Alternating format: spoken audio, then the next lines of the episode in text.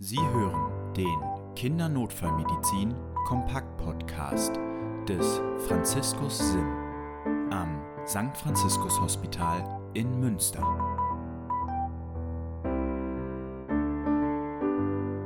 Herzlich willkommen zum Kindernotfallmedizin Kompakt Podcast. Mein Name ist Annika Rott. Mein Name ist Lennart Hützen.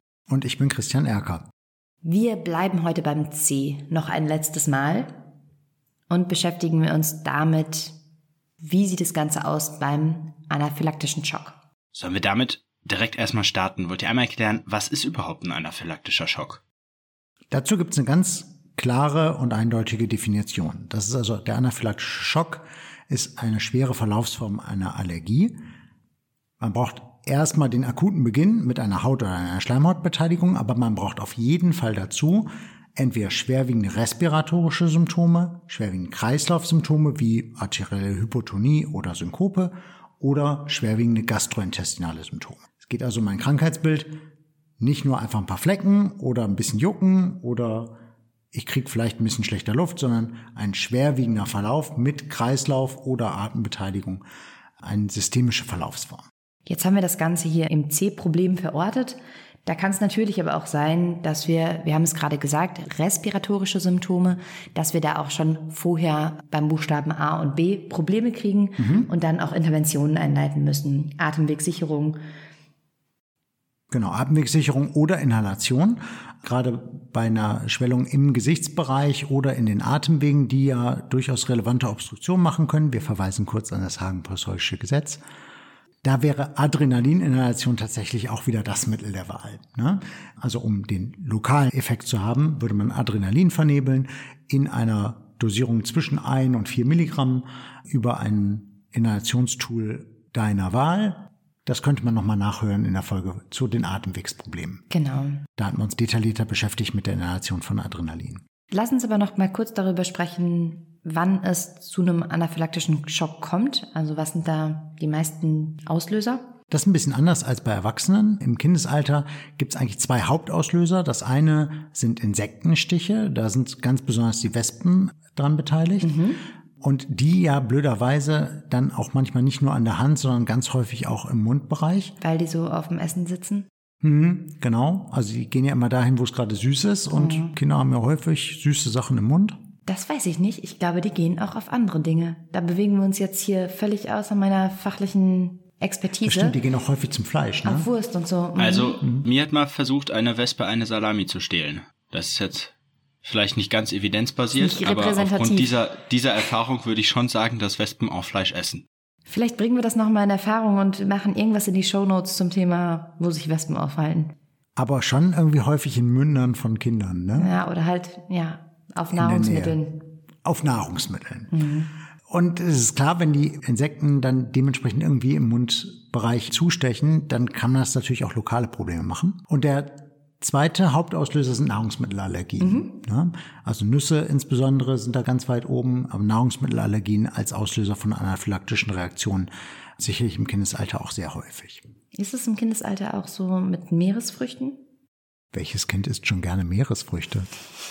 Meins schon. Ehrlich? Ja. Nee, meine essen nur Nutella. Format Biotonne. Interessant. Ich habe es gerade noch einmal gegoogelt, nur so aus, also Google, Google, Google ist repräsentativer als unsere Erfahrung, meinst du? Ja. laut, laut Google, laut Google sieht es folgendermaßen aus und ich beziehe mich da auf eine Website, die nennt sich wespendienst.de. Das Wespen vor allem, vor allem süße Nahrungsmittel bevorzugen. Allerdings auch eiweißhaltige Nahrungsmittel wie zum Beispiel Fleisch, versuchen zu bekommen, allerdings nicht für sich selber, sondern zur Verfütterung an die Larven, die auf sehr eiweißreiche Nahrung angewiesen sind. Stimmt. Also Wespen essen beides, aber für den Eigenbedarf eher süße Sachen. Hier hätten wir ein Argument für eine vegetarische Ernährung.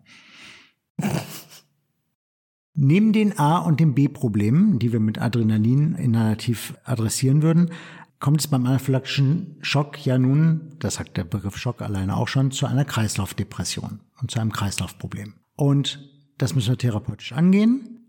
Und es gibt genau eine einzige Maßnahme dafür, die frühzeitig sinnvoll ist, nämlich Adrenalin intramuskulär. Die eine Maßnahme, die hilft, zum einen den Kreislauf zu stabilisieren, um den Vasotonus zu regulieren, zum anderen aber auch direkt an den Mastzellen angreift und zu einer Mastzellstabilisierung führt und damit letztendlich die eine Therapie der Wahl beim anaphylaktischen Schock ist. Das muss man ein bisschen anders dosieren im Kindesalter. Als grobe Richtdosis kann man nehmen 0,01 Milligramm pro Kilogramm Körpergewicht, aber da macht es uns die Industrie ein bisschen einfacher. Es gibt Autoinjektoren dafür. Mhm. Muss man ein bisschen gucken, welchen Autoinjektor man hat. Das ist also ein gebrauchsfertiges Produkt, was in der Regel auch mit Übungspens zusammengeliefert wird, sodass man sich das auch vorher einmal anschauen kann, bevor man es in der Akutsituation einfach geben kann. Es gibt Schulungskonzepte dafür und Schulungsunterlagen. Aber im Großen und Ganzen wird man sich dort mit den Dosierungen 0,15 Milligramm, 0,3 Milligramm oder 0,5 Milligramm so in diesem Rahmen bewegen. Das ist eigentlich gedacht zur Selbstapplikation oder durch die Applikation durch die Eltern und ist im Prinzip relativ narrensicher von der Applikation her. Man gibt es intramuskulär. Der beste Ort, um das Ganze zu geben und der empfohlene Ort, um zu initiieren, ist der Musculus quadriceps femoris, also der große Muskel am Oberschenkel, weil der in jedem Alter eigentlich gut ausgeprägt ist, auch beim kleinen Säugling, aber auch genauso beim Kleinkind, beim Jugendlichen eigentlich gut zu finden ist. Und hier der Vastus lateralis, also an der Seite, an der Außenkante. Das ist deswegen der beste Ort, weil er einfach auch weit weg ist von allen möglichen Gefäßen und Nerven und da man relativ gut in den Muskel eigentlich hineinkommt. Ungerechtigterweise gibt es viele Vorbehalte in der Praxis, das irgendwie tatsächlich in der Praxis umzusetzen, obwohl das irgendwie in allen Schulungskonzepten irgendwie vorkommt, dass Adrenalin-IM beim anaphylaktischen Schockgeschehen die eine wichtige Maßnahme ist. Und letztlich ist es ja auch so, dass Laien dazu angehalten werden, dann Autoinjektoren zu nutzen, ne, wenn das irgendwie bekannt ist, dass man dann sowas auch vorhält und dass das appliziert werden kann durch jegliche Menschen, durch entweder einen selber oder halt in der Umgebung. Es Warum ist es so, dass das so trotzdem Vorbehalte gibt? Ich glaube, das eine ist die Applikationsform. Also intramuskuläre Injektionen machen ja professionelle Provider eher selten, mhm. wenn es nicht Impfungen sind. Ne? Aber rettungsdienstlich und in Notaufnahmen gibt man ja selten irgendwas IM, sondern eigentlich IV. Ne? Und da denkt man sich, oh, IV-Adrenalin, das ist ja direkt eine Reanimationssituation, so schlimm ist ja noch nicht. Also ich glaube, das ist ein Grund, warum es hier zu Vorbehalten kommt. Aber bei der intramuskulären Gabe habe ich halt nicht dieses rasche Anfluten, sondern ein sehr abgeschwächtes Wirkprofil. Das wird mhm. über längere Zeit resorbiert und hat auch über längere Zeit eine Wirkung. Ich habe also nicht diesen, diese Peak-Wirkung. Und ich habe eigentlich ein sehr, sehr günstiges Risikonutzenprofil. Solltet ihr euch auch schon mal damit beschäftigt haben? oder auch davon gehört haben, dann lasst uns das einfach mal wissen. Meldet euch gerne bei uns unter podcast.sfh-münster.de. Also was ist der Grund, warum man vielleicht vorsichtiger ist mit Adrenalin-IM beim anaphylaktischen Schock? warum man Vorbehalte dagegen hat. Was beim anaphylaktischen Schock kein großer Stellenwert ist, sind H1 und H2-Blocker und Cortison. Also das ist nichts für die Akuttherapie. Das würde man bei den leichteren Stadien der Anaphylaxie sicherlich machen. Cortison kann man sicherlich auch überlegen. Aber es dauert halt einfach eine halbe Stunde, bis Würde es man wirkt. das nicht sogar nochmal abgrenzen? Du hast gerade gesagt, leichtere Formen der Anaphylaxie. Würde man nicht dann einfach sagen, bei einer allergischen Reaktion, also ja, man würde nicht vom allergischen Schock sprechen, genau. ne, sondern von, von der allergischen Reaktion. Und wenn wir uns aber jetzt hier im anaphylaktischen Schock bewegen, dann ist Adrenalin das Mittel der Wahl. Adrenalin genau so. IM. Adrenalin IM ist halt das Medikament der Wahl. Okay, dann sind wir auch schon am Ende dieser Folge angekommen. Jetzt haben wir das Thema Kreislauf damit ja abgeschlossen. Christian, mhm. was erwartet uns denn in der Zukunft?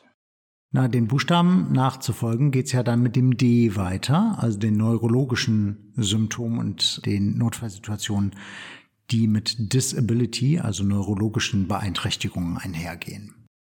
Vorher wollen wir die Folge aber noch einmal ganz kurz zusammenfassen. Beim anaphylaktischen Schock handelt es sich um einen akuten und schweren Verlauf einer allergischen Reaktion mit begleitender Organdysfunktion. Und die Therapie dabei ist Adrenalin. IM. IM. Genau so. Danke, dass ihr zugehört habt. Wir hoffen, euch hat die Folge gefallen. An podcast.sfh-münster.de könnt ihr uns jederzeit gerne schreiben. Und dann bis zum nächsten Mal. Tschüssi.